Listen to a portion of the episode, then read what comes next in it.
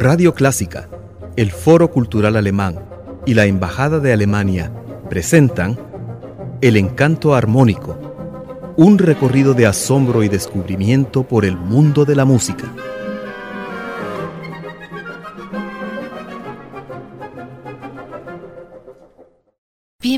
Bienvenidos a su programa El Encanto Armónico de la Música con usted, Juan Fernando Villafuerte, Elizabeth Trabanino y Ernesto Ortiz en los controles.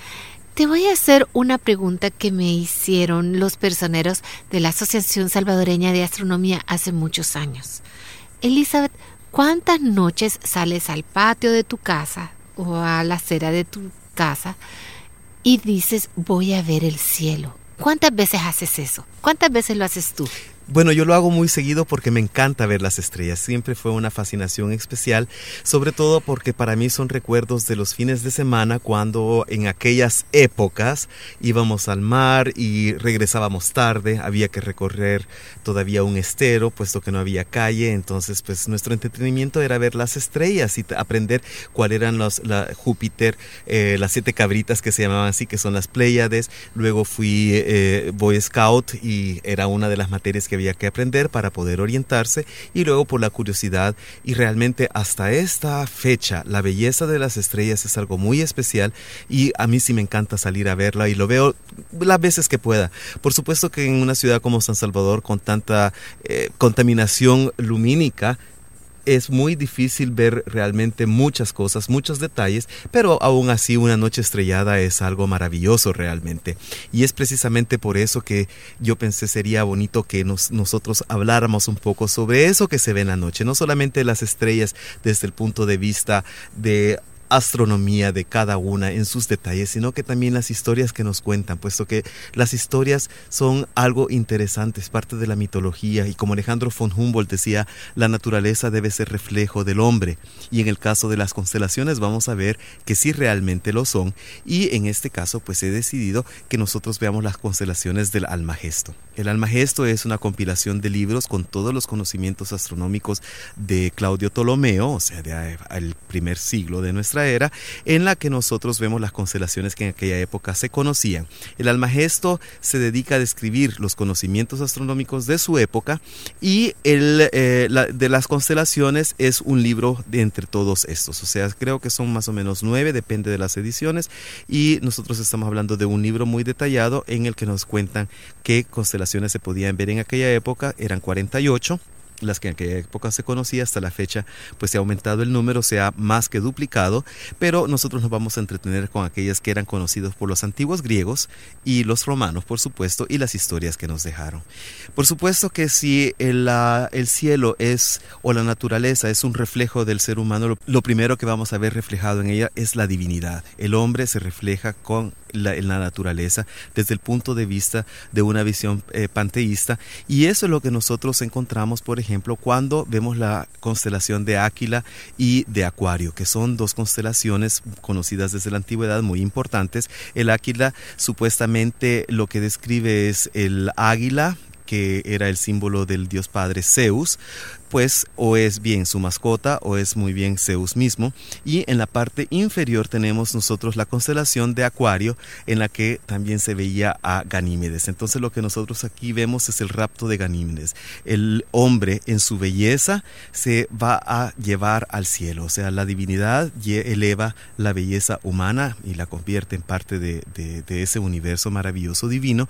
Y eso nosotros lo vemos reflejado en una poesía muy bella de Johann Wolfgang von Goethe que se llama precisamente Ganímedes y en la que celebra la relación que hay entre el hombre y la naturaleza. Escuchemos primero entonces nosotros eh, la canción Ganímedes de Franz Schubert, interpretada por Nick Pritchard, tenor, y Libby Burgess al piano, para luego yo poderles dar a ustedes la traducción de este bello poema.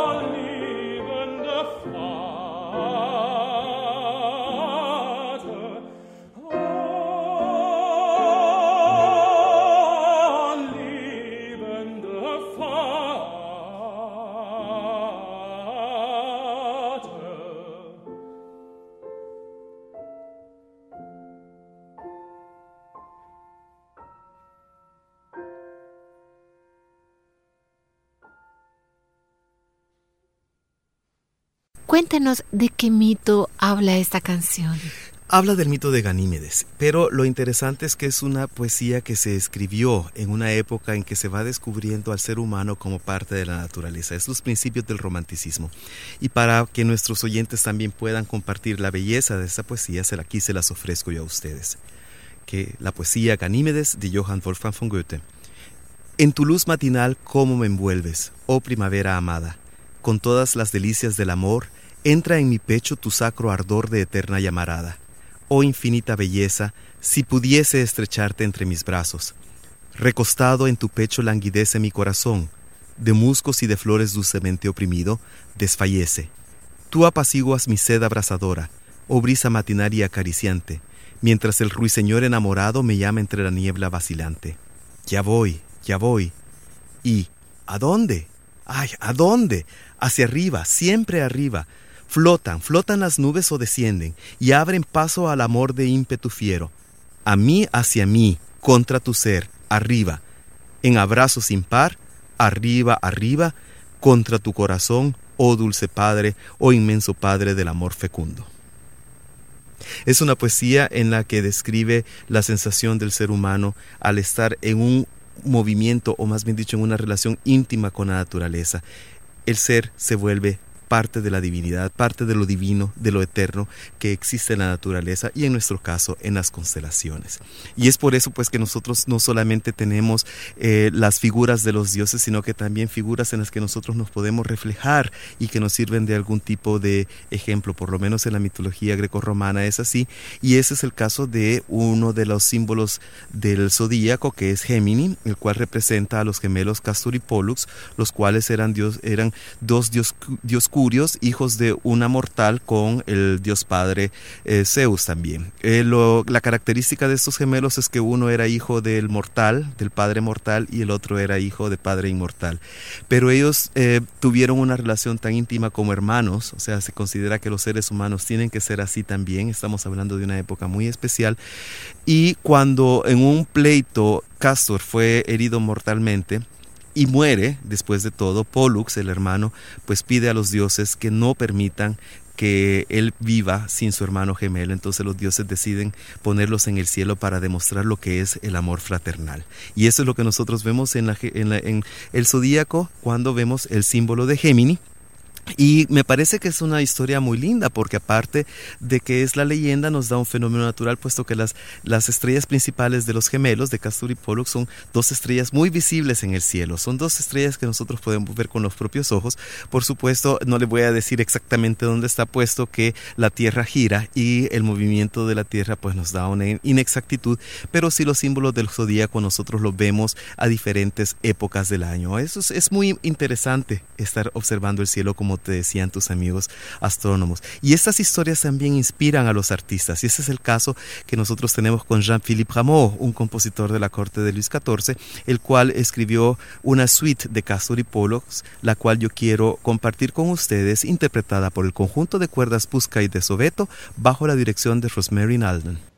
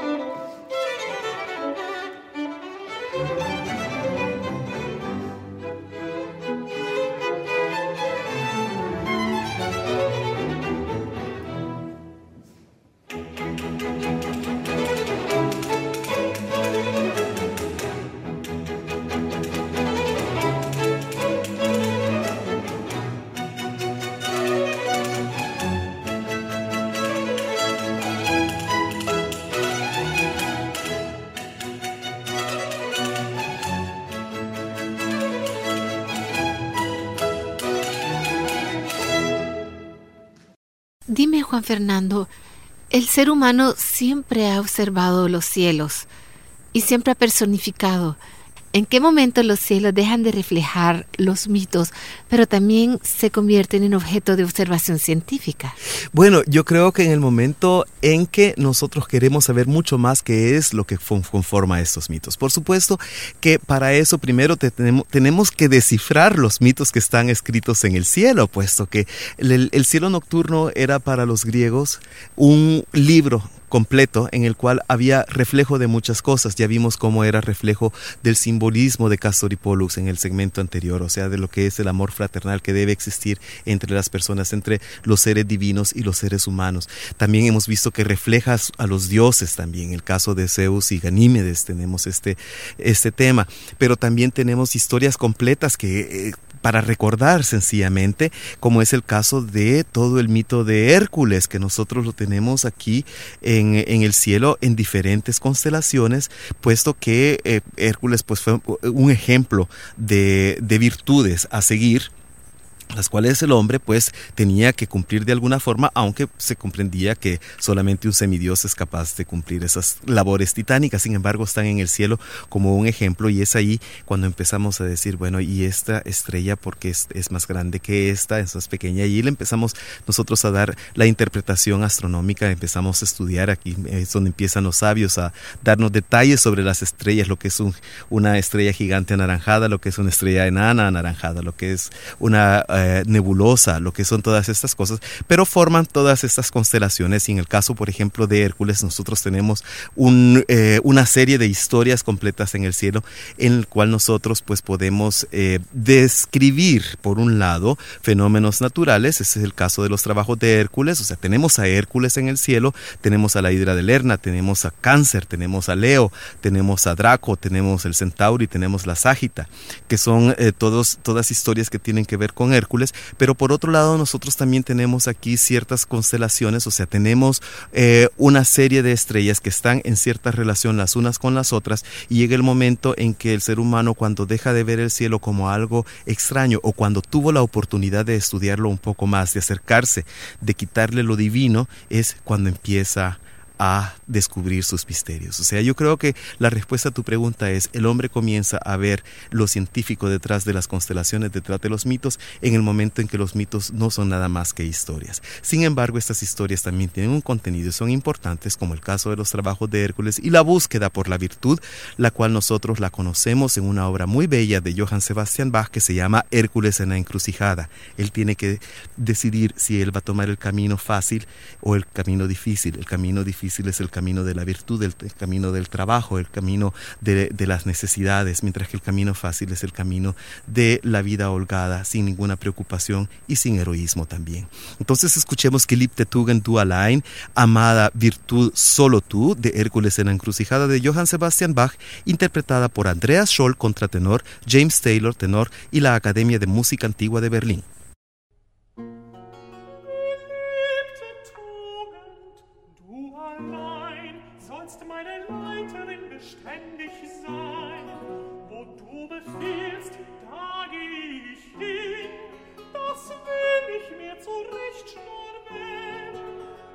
ich will mich mit dir so fest und so genau vermählen, dass ohne dir und mir mein Wesen niemand soll erkennen. Wer will ein solches Bündnis trennen?